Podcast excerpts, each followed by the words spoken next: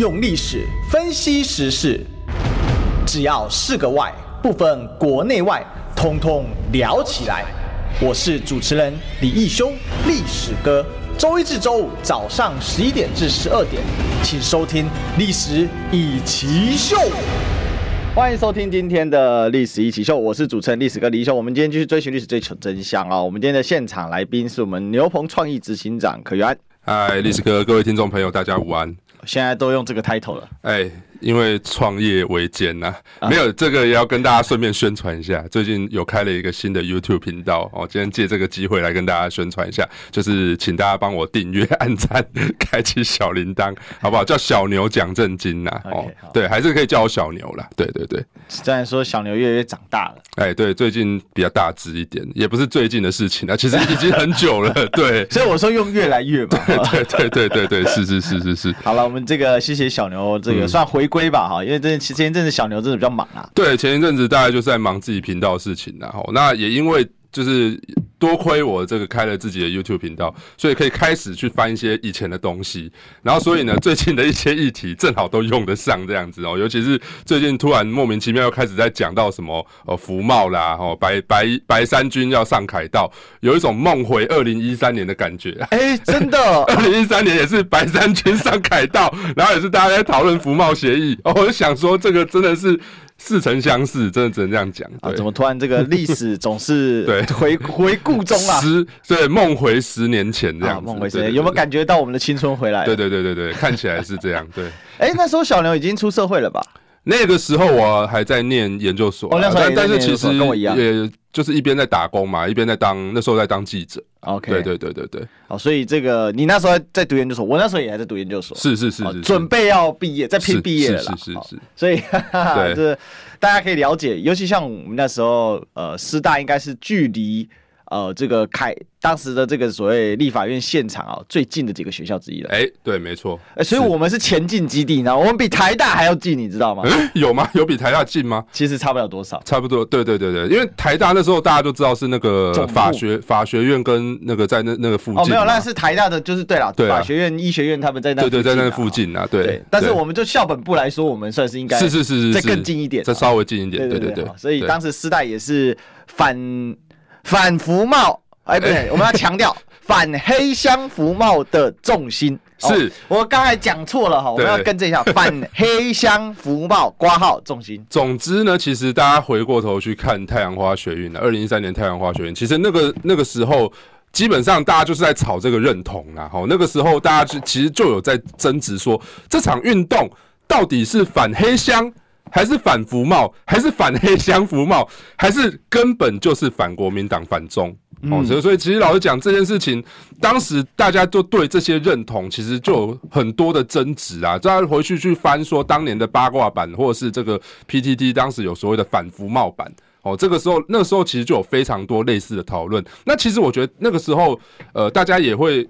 呃，有一点好好的一好的一点是说，当时大家不是那么的在乎说这些认同到底是什么了，因为那时候我相信大家其实共同目标就只有一个，就是想要推翻国民党嘛，就是那个时候大家就是呃，其实也就是因为一来为什么会有太阳花学运发生，马政府当时执政。呃，八年其实老讲很多民怨嘛，造成很多民怨，再加上前一阵子还有所谓的马王政争嘛，对，哦，马王政争的影响，所以其实大家对于马政府的这个支持度，还有包括洪仲秋学运也是一个前因呐，哦，就是说大家对于马政府的认同度不是那么高情况之下，那再加上这个张庆忠在立法院的这样子的一个行为，哦，三十秒就把这个呃服贸协议要包裹审查通过这样子，所以老实讲，当时呃因为这种种的因素，所以造成了所谓的太阳花学运。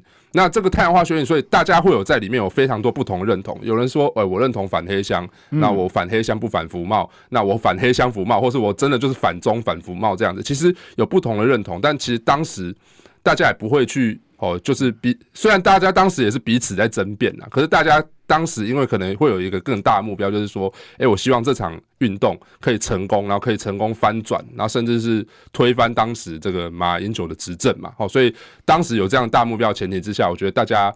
呃，虽然有那么多认同，所以但是比较不会说现在才会去争辩说这些认同到底是对还是错。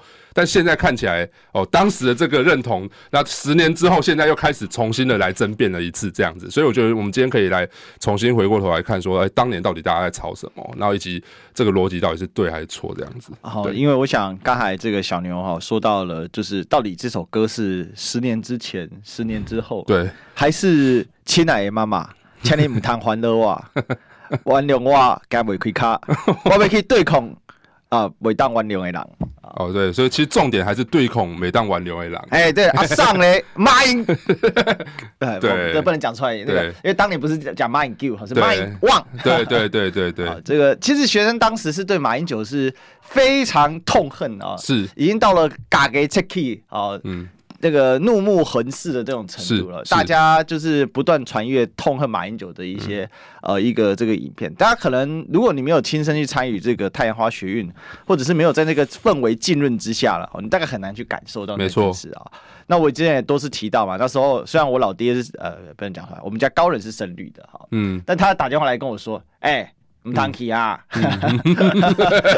叫我要好好写论文。对，不过那时候确实写论文也走不开了。但我几乎所有身边的同学学弟妹，几乎因为那时候也在当老学老大学长了，快毕业了，大家几乎都去参加了。是哦，那就算没去参加的，也会在声援啊，或者是几乎敢说他反对服贸的人都不敢说话了。对，反对反服贸的人，反反服贸，当时还有一个一个深潮的反反服贸。我记得当年最勇敢的应该是巧芯吧？哦，巧芯在脸书上面就是发了一篇哦，就是他挺服贸的这个懒人包。其实当时我记得他被洗的蛮惨的这样子哦，所以但是也没有想到说这么多年之后，他突然变成这个松信恶女，然后现在是这个要出来选立委这样子。所以其实老实讲，这个历史真的是十年十年河河东，十年河西啊，真的对，其实很难讲这样子。但是我。必须要老实讲说，今天大家在争辩这个，像尤其是邱显志，昨天当然发了一篇脸书，这受到大家的这个高度的讨论啊，就是在说，诶，邱显志在讲说，这个到底，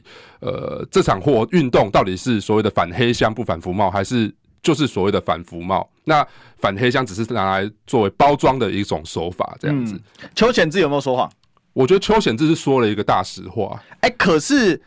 PPT 今天论战的非常激烈啊、对啊，就是因为大家不能够接受这个实话嘛，你懂意思吗？所以邱显志讲的实话，哦，我今天没有说要认同 邱显志的意思，大家不要误会哦。我觉得这场邱显志逻辑是对的啦。为什么？如果当年只是反黑箱的话，老实讲。啊，你你要想想看，这几年来讲，民进党黑箱包裹通过的法案有多多？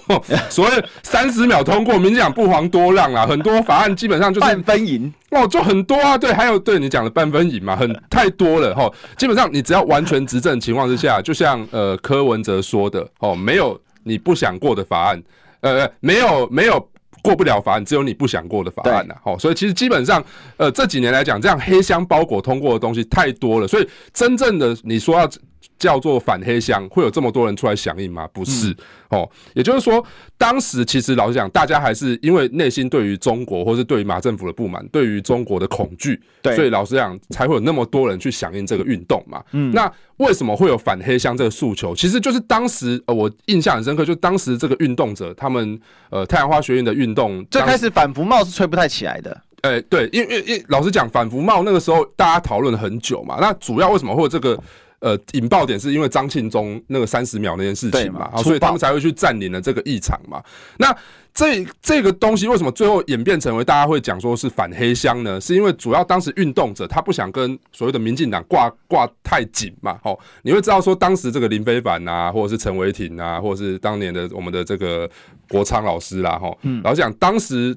你会发现他们很刻意的跟所谓的民进党保持距离嘛，就是希望这场运动不要被贴上这个所谓的政党的标签。是哦，所以当时他们为什么后来会提出所谓的四大诉求？四大诉求里面有什么？先立法再审查嘛。嗯，哦，所以代表说他们其实还是有所谓的审查这个动作嘛。那以及说他们要重启谈判嘛。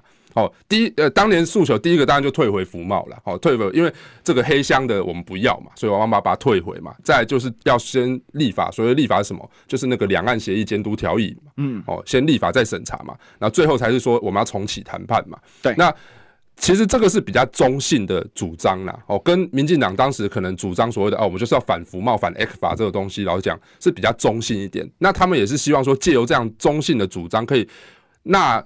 嗯，南瓜更多这种中间立场的选民的支持嘛，嗯，好，所以其实，在那一场活动，我觉得到最后为什么会有五十万人上凯道？我觉得那个其实老实讲，就是因为他们不断的在修正所谓的路线嘛，然后想办法要让这场活动其实是跟所谓的这个当年的在野党，就是民进党哦，去做一个所谓的这个。个有有些保持一点距离啦，吼，对，所以你会发现当时哦，我印象很深刻，就是那个时候，呃，苏贞昌是当时的党主席嘛，哈，当时他我印象很深刻，他好像在呃中山南路还是哪边呢、啊？他办了一场集会嘛，对，然后。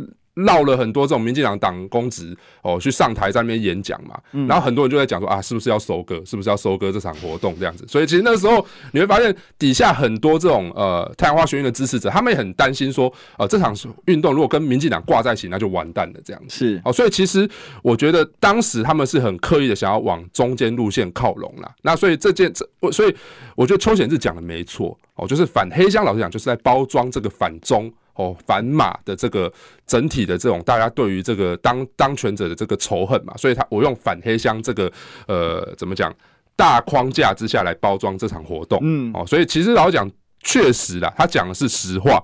哦，那只是说大家听到这个实话不是很高兴就对了，就是说，哎、你怎么这么多年了，你现在才才才哦，你这么你你你高举这个旗子这么多年之下，然后你现在才跟我讲说，哦，原来这些一切都是假的，都是包装，大家被欺骗，大家当然会不爽嘛。对，好，我我想我想我们还是稍微念一下邱显志委员的一个讲法了哈，他说把三一八反黑箱服贸运动诉求简化为。追求程序正义的反黑箱，这是扭曲历史。哦，只强调反黑箱，把反对中国已经触痛、反对金权财团两岸买办的精神完全丢弃了。好，就是说他反对买办完全丢弃了，这是一个背叛整个因为国家前途、个人未来感到深刻忧虑才走上街头的世代。所以，把三一八运动。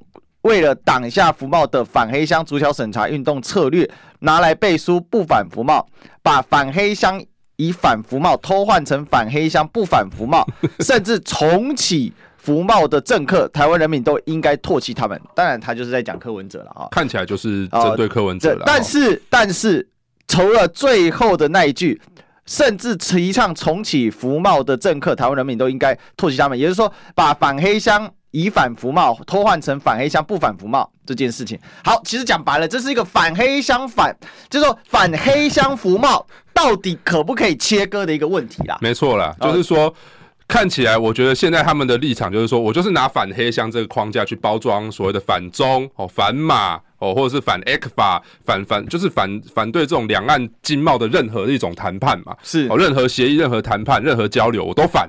哦，这件事情，呃，其实我觉得这个这个老实讲没有错啦。那当然你现在承认了嘛？哦，就当年你你你用这样子呃高大上的这个去包装这些东西，实际上这个老实讲，我觉得也没有什么不对啦。但是我觉得这件事情有一个很大的谬误，什么谬误呢？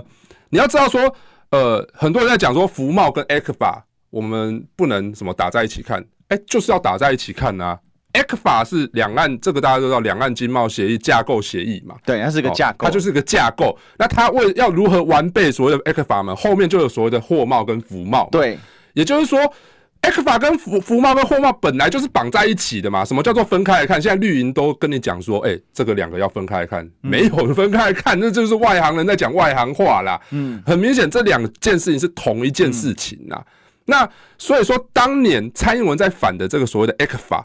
哦，你会发现说，当时他们在讨论，呃，回去就就是拜我最近要开这个所谓的频道之赐，我又回去看了一次当年他们的 ECFA 的辩论啊。嗯，你会发现说，当时他们两个人在辩论根本没有共识啊。为什么？因为其实我觉得这件事情到最后还是所谓的意识形态争辩的。因为马英九认为说，哎，我当年为什么急着要签 ECFA，就是因为，哎，我为了要去跟其他国家要谈 FTA，那。我还没有所谓的跟跟任何一个国家有签订这样子所谓的经贸协议，所以我没办法去跟其他国家谈嘛。对，我没办法去融入这个所谓世界的这个经贸体系嘛，所以我必须要先跟大陆跟中国这边签 ECFA，嗯，我才有机会跟其他国家做所谓的经贸协议的谈判嘛。嗯，那蔡英文的说法是。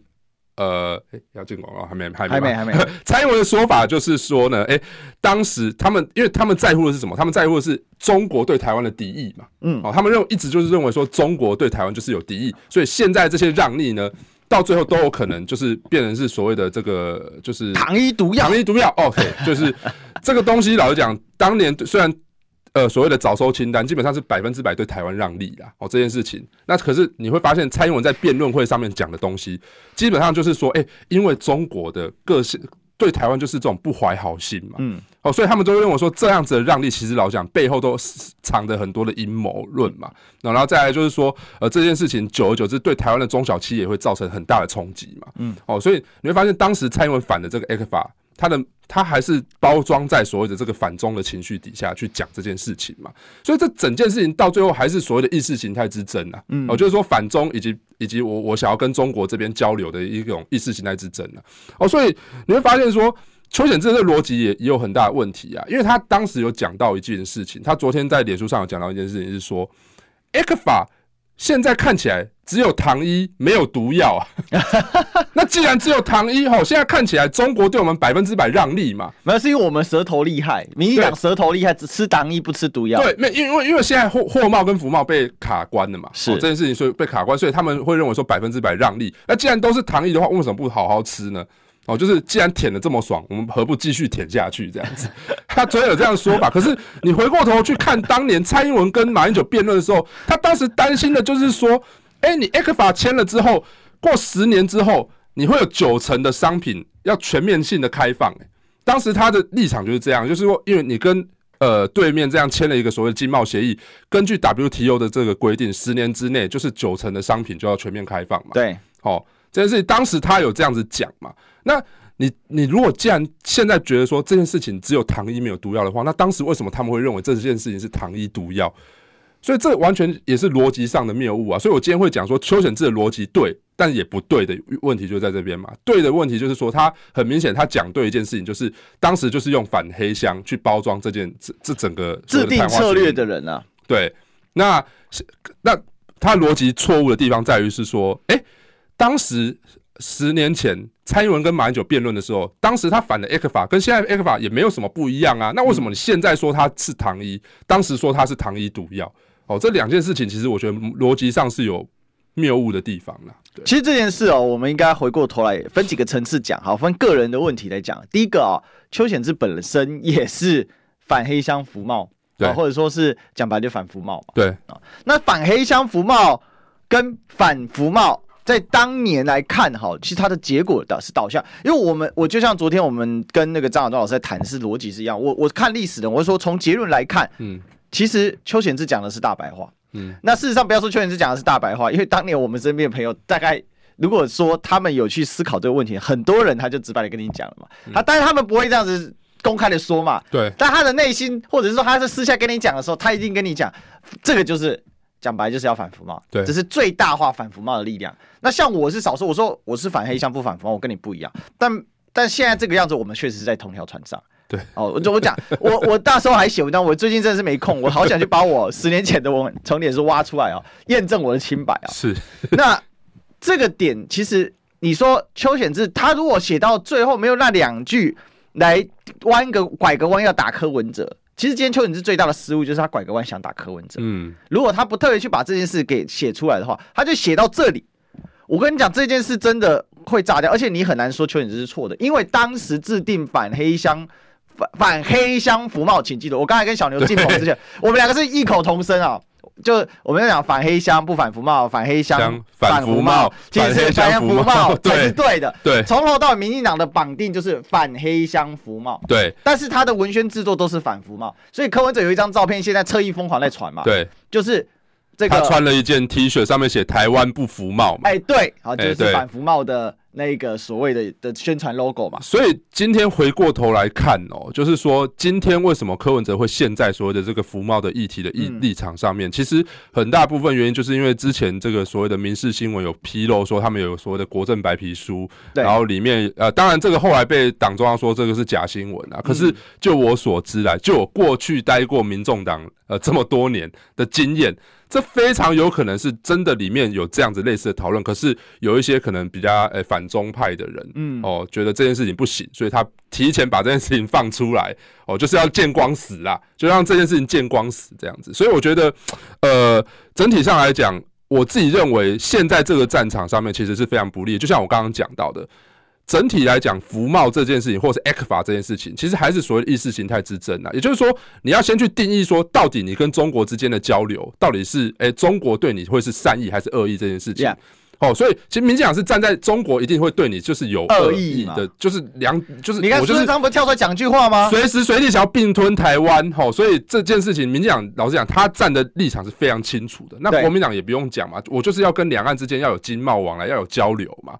那你民众党的这个区位在哪里？如果你现在这个所谓的意识形态之争的话，你很明显就被挤到另外一边去了嘛。嗯，所以服贸不是你的利益体，服贸也不是你的战场。所以我真的觉得这件事情哦，老实讲，赶快收尾哦，不然的话，老实讲，继续争论下去，我觉得对柯文哲是不利的。哦，对柯文哲是不利的。对，哦，这是小牛的一个重要的解读啊，因为必须说哦，这个吵到最后。一句就跟当年的服贸的问题一样，到最后学生就是整群的往，最终结果就是反服贸带。对，然后最后是反中啊，其实反黑箱服贸，对，反服贸，结论是反中，反中嘛。那反中那时候最第一大受益者，直接受益者是柯文哲嘛，对，他选上台北市长嘛。那第二大受益者就是民进党，二零一六上台了。因为我发现哦，现在民众党。的上上下下基本上在忙着解释柯文哲当年的所谓立场嘛，可是你要知道说，有的时候不是你说了什么，有的是别人觉得你做了什么嘛。对，好，这个世界就是这样，就就是这么现实哦，不是你讲了什么，当然所以就是这样，而是大家看你是什么哦。当年你基本上你就是跟很多民进党的这些呃政治人物哦，或者是当时你呃去参加所谓太阳花学运，你身边围绕着很多这种声誉人士，老实讲，这个 image 是非常明显的嘛。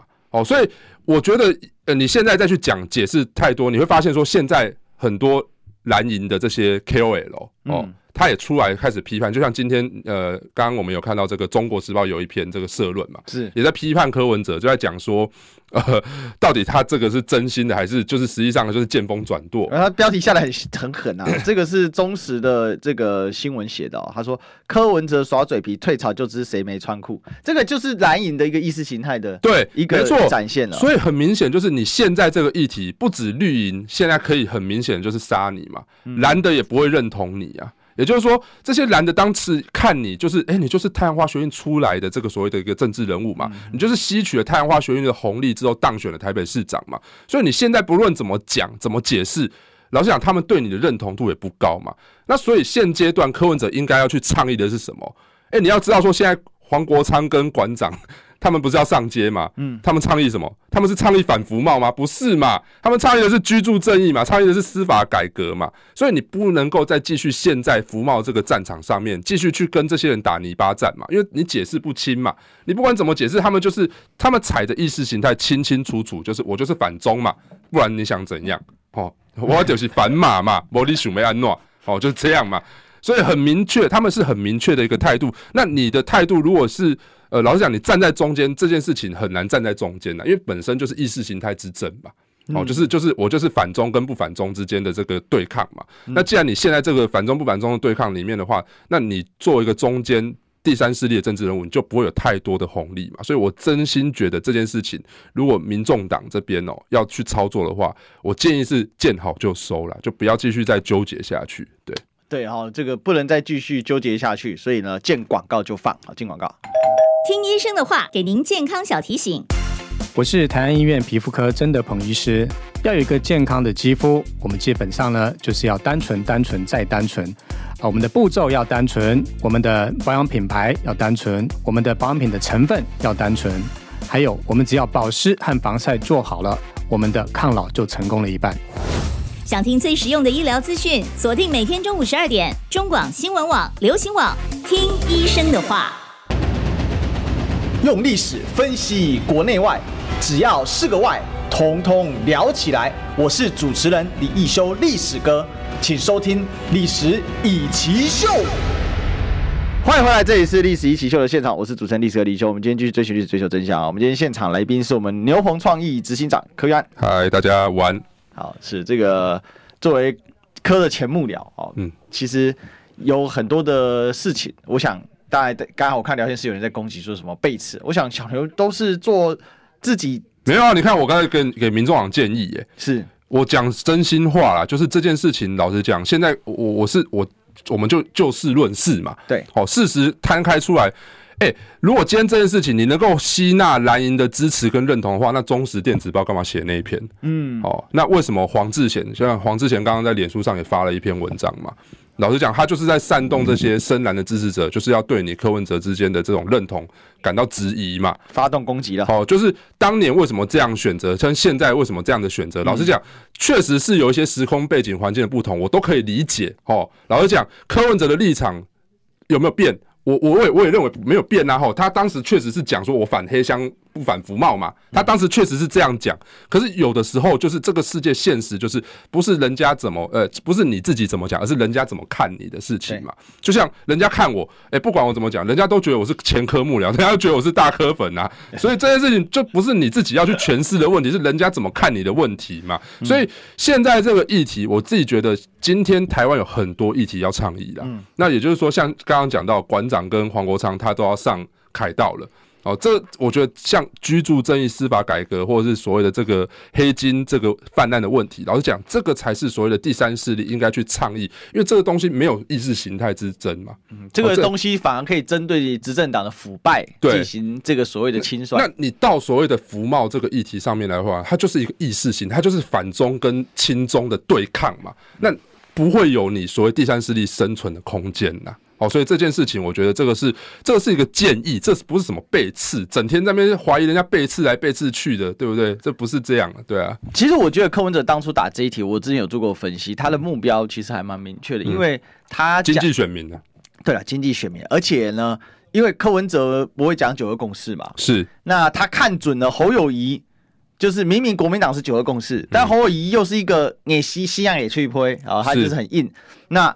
他就要去切这一块出来，这个是一个很，其实说真的，这是一个蛮聪明的一个步调。但是如果深陷这个泥淖，嗯，那就不好了。对，那现在想要快速转移战场，一开始确实会有一些红利，就是说，因为你在这个战场，你像天降神兵一般，对，突然之间，哎、欸。那你还透过一些大的媒体人去放一些消息哦，可以展现你的一个态度。但是随着后面他会有更多的资讯出来嘛，因为反走过必留下痕迹。是当年柯文哲选举的时候，民进党在帮他，他有很多东西他们预备在那边。对，所以我们可以看到现在一大堆这个侧翼在散发，就刚才讲柯文哲台湾不服贸这个图嘛。我相信那是第一章而已啦，嗯，后面可能还会有一些东西会出来了。对，那只是他们会慢慢来哦。他这个议题他跟你吵了三个月、五个月。哦，吵到明年大选可不可能都有可能哦。呃、欸，其实我觉得应该快接近收尾了，因为老实讲，我觉得大家不是那么在乎福茂这件事情到底是什么。没有服贸本身还好，但是主要是两岸的态度。对对，两岸态度。对，他这事情又挂上什么？又挂上两岸和不和平？是是是。高度经贸就不会打仗，这是我们台湾的逻辑啊。对，我觉得现在的问题是。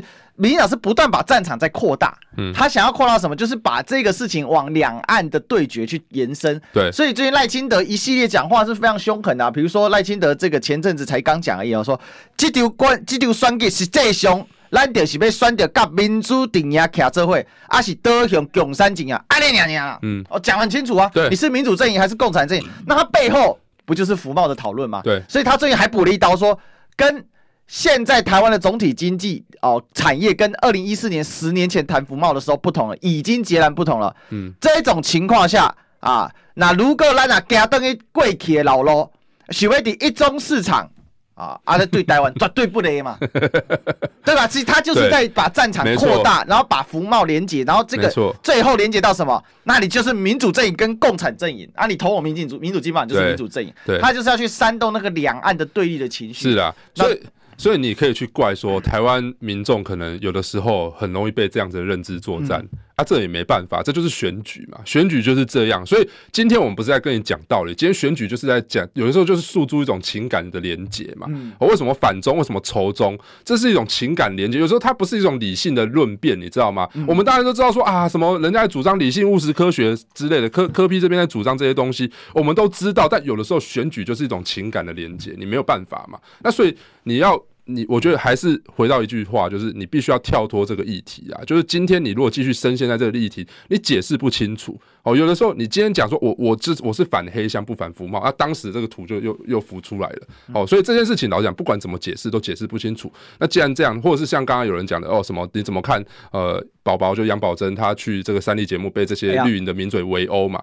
很明显，为什么这些名嘴可以围殴？他们已经设定了框架，设定立场，就是你进到这边，你就是要必须要听他们的话，你没有任何的，就是你去那边没有任何吵架的能力啊，你没有去跟他们论辩的能力啊，你只能不断的跟他们就是，哎，就是当沙包，让他们这样子去围殴，去他们揍。所以这件事情本来就没有一个所谓的对错，而是你必须要想办法去，呃，就是跳脱啦，就是你不能先深陷在敌人设定好的战场。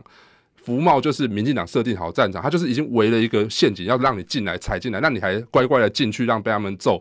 这个老实讲，这个我觉得是不利的，对啊。因为这个也这个的情绪，为什么我感我有感受到呢？因为我端午节刚好回回高雄嘛，嗯、那我们家高人前阵子已经对政治比较熄火了，当然他是习惯，他是不讲了，嗯。但最近明显感受到他又开始是小小活跃起来了，然后呢，就是有一批比较强的，就是把经济跟。这个反白跟反中意识又开始挂钩，对，那他就开始告诉你说，你看哦，现在就是全球要压制中国，天下为中又来了，嗯，哦，因为像民进党这个的论点，从过去所谓的崩溃论嘛，哦，慢慢的走向压制论嘛，对，那。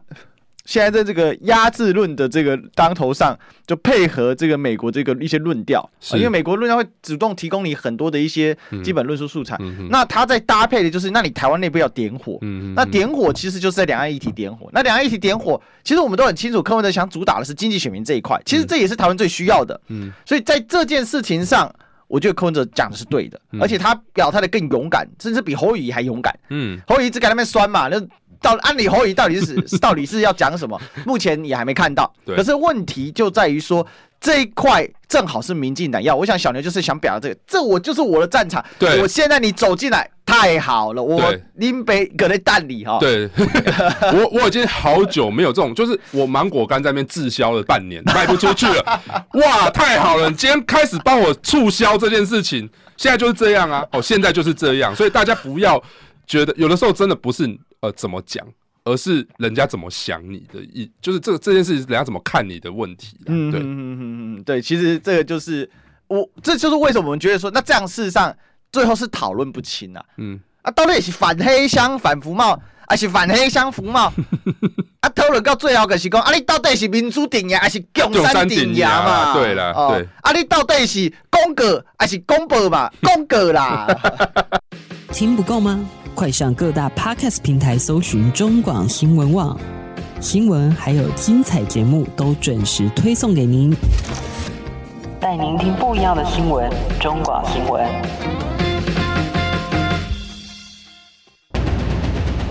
用历史分析国内外，只要是个“外”，统统聊起来。我是主持人李易修，历史哥，请收听《历史易起秀》。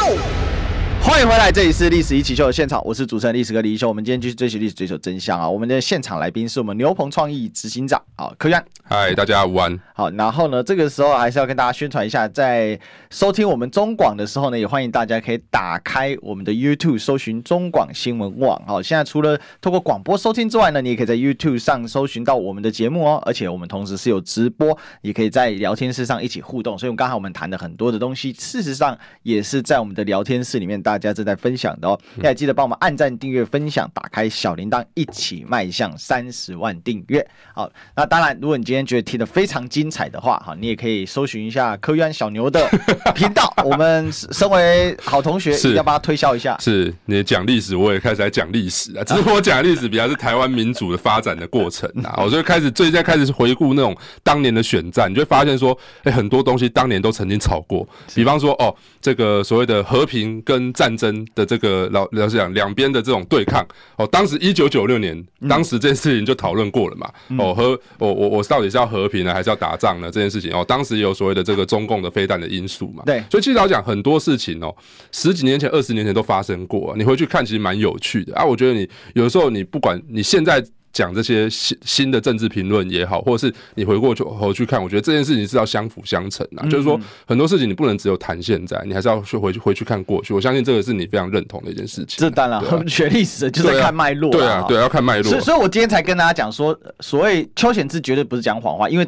我当年十年前，我们朋友就这样直接挑白的讲。对啊，我就说，哎。你们不要骗的啦，因为我是我，因为我们在讨论的时候，我就说我就是反黑箱不反服贸。嗯、然后我的非常非常好的一个朋友，一个学姐，她是坚定的太阳花支持者，她跟我说，我就反中啊。嗯，我说啊，我知道啊，但我们现在是同路人呢、啊，知道什么同路人？但我是异类，我必须说，我是当时崛起里面的异类，因为我本来就是比较异类的人，就是说，嗯，要当然像巧心或者是黄世修，那是更异类啊，在当年来说了。嗯，那只是觉得很好笑。当年站在福茂的反方向的徐巧芯，现现在既然变成当年绝亲，大家可能很多会投给他。对，对，这个其实好像这就是我不知道怎么讲哎、欸，就是有的时候这就是一种实，就是讲演，就像。当时我们也不没有想到说，其实那个时候二零一四年那时候，当然绿营是支持柯文哲的嘛，是哦，所以我们也没有想到说，现在柯文哲基本上是基本上就是反绿大大将了嘛。我觉得老讲真的是就是他跟民进党分手了啦。哈，那当然这个分手过程其实大家都非常清楚，这也我们就不要再多谈了。哈，只是说这件事情本来呃怎么讲，回过头来去看太阳花学院这场运动，然后就是说。呃，为什么当时他们会有这样子的一个所谓的立场的这个转换？这本来就是一场运动很常发生的事情啊。就是你看，像现在黄国昌跟馆长他们想要上凯道，Yeah。虽然他们讲的是所谓的这个公平正义，然后居住正义啦，或者是所谓的司法改革这件事情，我相信当天上凯道肯定也会包裹很多奇奇杂杂的一些议题嘛，甚至是一些在野党的候选人可能也会到现场去共襄盛举嘛。对，哦，他们在乎的，所以老实讲，一场运动里面本来就是包裹包裹着非常多不同的立场，但他们可能都会有一个共同的目标，就像黄国昌跟馆长这个。呃，所谓的这个上街，这也也许会有共同的目标啊，就是把执政党拉下来也说不定啊，嗯、我不知道哈。对，虽然他们说他们说要去邀请民进党邀请，但我相信民进党不会去 的。对，对他们想要去邀请蔡英文，我相信蔡英文也不会到现场的哦。所以这件事情，蔡英文反自己干嘛？对啊，这个是很奇怪的一件事情嘛。我觉得他可能也不敢面对现场这么多人呐。哦，就这件事情，所以我自己觉得是一场活运动里面本来。认同就会有各种不同的认同，各种不同的立场，但他们可能都会有一个重要的核心的因素啦。我就说这场运动核心因素，可能就是因为当时的马政府真的是让大家非常的反感哦。那那这个反感其实也也不。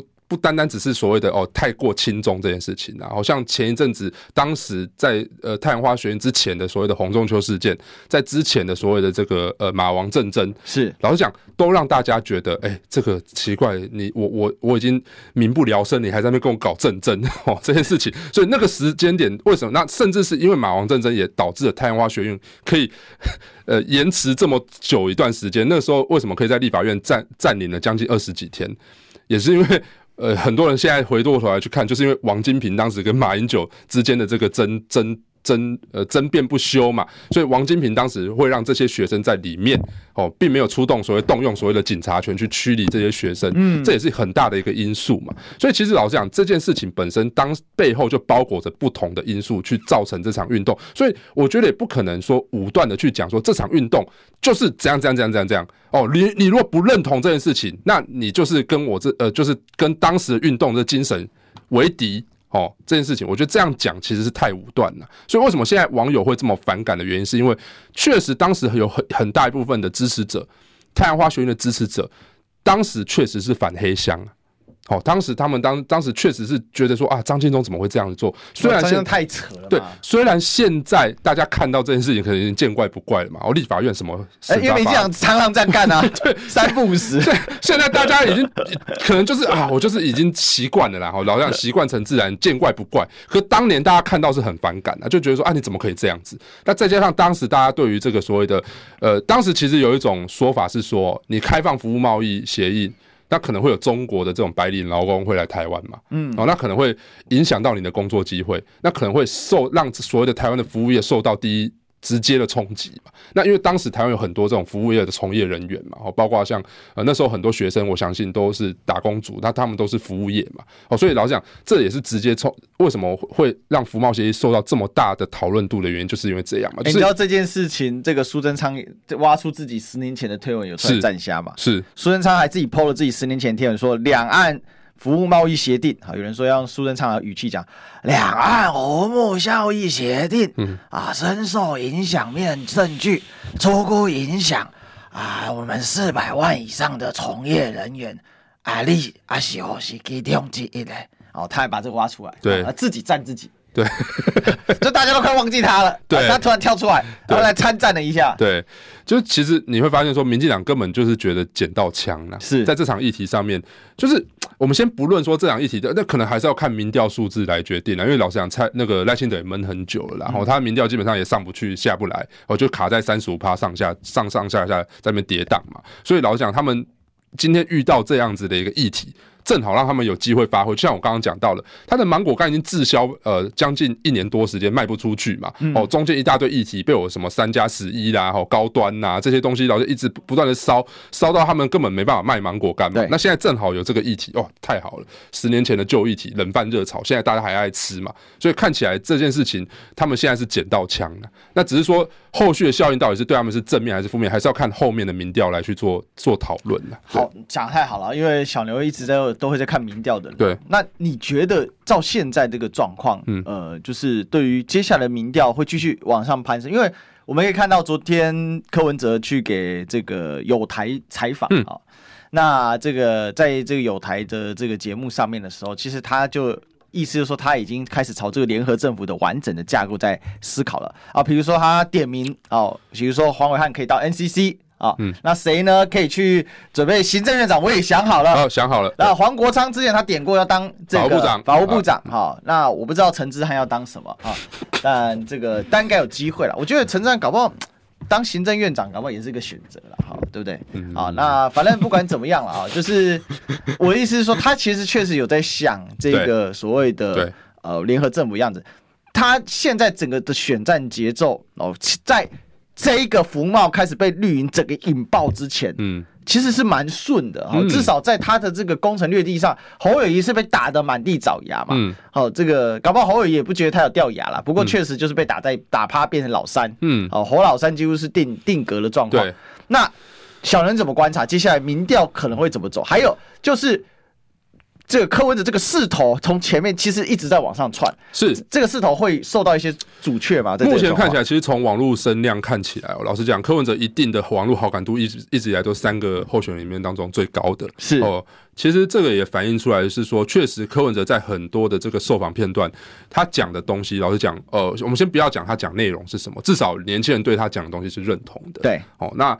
呃，他的所谓的所谓的这些一些呃，这像他去嘉义高中这个演讲啊，说上了这个 YouTube 发烧热门排行榜第一名嘛，然后再来就是听说点阅率破百万。对，老实讲这个速度其实已经堪比当年这个我们那时候在做的这个所谓一日市长幕僚啊，那时候二零一八年做的这件事，当时我记得一天一百万点阅率，嗯，哦，这个老实讲这个还是一个高标了，哦，这个哦不是我爱吹牛，这个老实讲这个是非这个是非常高标的一个水准这样子。说那其实老实讲现在的这个氛围其实有点。像当年的二零一八了，基本上顺顺风顺水。但其实我觉得在这边还是要提醒，就是说，老实讲，民调当然现阶段来讲，看起来柯文哲卡在一个第二名或是第一名的位置，确实是对他非常有利的。嗯，这件事情，因为因为呃呃，只是说这么早卡到这个位置，到底是好还是不好？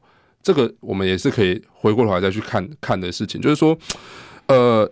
当然，第二名这个位置，老实讲，这本来就对他来讲是很重要的一个战略意义。因为确实，你这样子，呃，如果假设以一个所谓的下架民进党作为一个大前提的话，你卡在第二名，确实对于这个所谓的弃保是会有帮助的嘛。嗯，好，那之后可能会有，如果你在这个第二名位置再久一点的时间的话，可能甚至会有一些蓝蓝营的所谓的地方的这个对呃这个派系会倒戈嘛。那其实就是当年的所谓的高红安效应嘛。哦，高红安效应就是因为他一开始第三，然后后来考到第二，那甚至最后冲到第一，那到到最后他们地方哈新竹县这些地方的这些哦蓝营的这些议长哦副议长对，通通倒戈嘛。哦，所以这件事情老实讲，现在看起来就有重演这样子的这个氛围啦。只是说，呃。我自己觉得总统大选，老实讲，它就是一个马拉松赛，它是一个长期的耐力赛跑。它跟地方选举这样子可以炒短线操作这样不太一样，是因为它要延续到年底，甚至到明年，还有很长一段时间。是，那这一段时间会发生什么事情，没有人知道。呃，就像我之前在其他节目讲的，呃，当年我们都没有想到说，呃，弃捐案四年前已经被打过一次，四年后，呃，葛特曼又来又来，哦，对，本来都来了，对，那。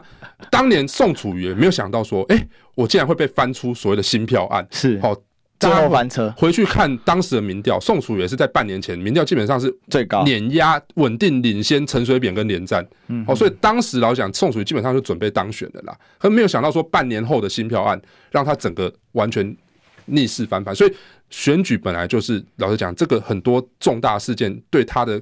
个别的民调冲击影响是非常大的，嗯，所以我自己觉得现在现现在看这个趋势还太早了。但是说我自己认为是这个也是要提醒民众党以及柯文哲阵营这边，他必须要小心，是接下来可能会这个才是蓝绿开始出政权的时候了啦。也就是说，现在他站在这个位置上，肯定接下来面临到的这个攻击绝对不会少了。那再来的话，就是说，我觉得还有一个很关键的因素。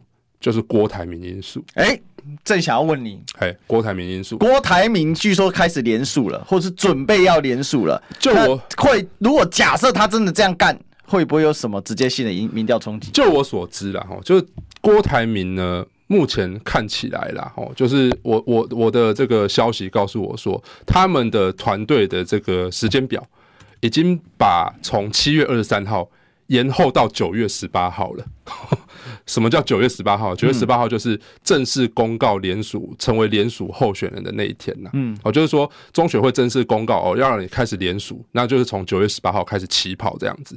那我听到消息是，呃，现在开始确实是开始在布局这件事情。哦，那这老实讲，郭台铭布局联署这件事情，他会不会真的选？哦，老实讲不一定呐。但是布局连署事情，这这件事情跟什么一样？跟军演一样，哦，跟军事演习一样。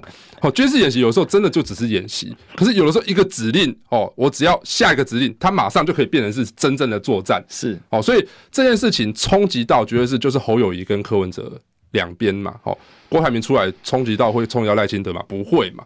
哦，所以老实讲，郭台铭这件事情，这个因素还是一个未知数啦。哦，我觉得它是一个未爆弹。